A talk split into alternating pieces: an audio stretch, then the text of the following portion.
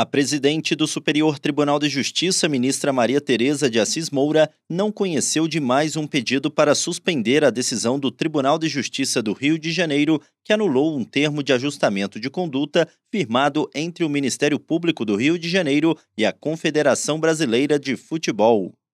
Na origem do caso está uma ação civil pública proposta pelo Ministério Público do Rio de Janeiro em 2017, pleiteando a destituição dos diretores da CBF à época e a convocação de novas eleições. O Tribunal de Justiça do Rio de Janeiro declarou a extinção dessa ação sem julgamento do mérito e julgou procedente uma reclamação, reconhecendo como ilegal a atuação do Ministério Público no caso. A consequência da decisão foi a perda de efeito do acordo da CBF com o Ministério Público que havia levado Edinaldo Rodrigues e outros dirigentes ao comando da entidade.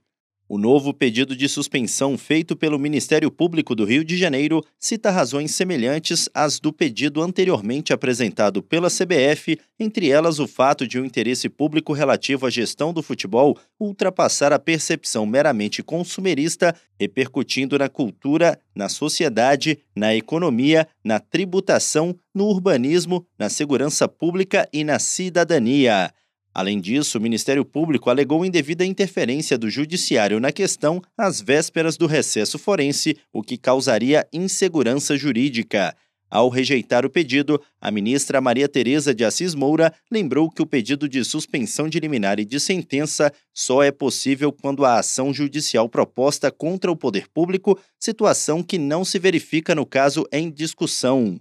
Além disso, a ministra considerou que o Ministério Público não apresentou razões que demonstrem a real ocorrência de grave lesão, mas apenas um suposto risco de dano em razão da interferência judicial na CBF.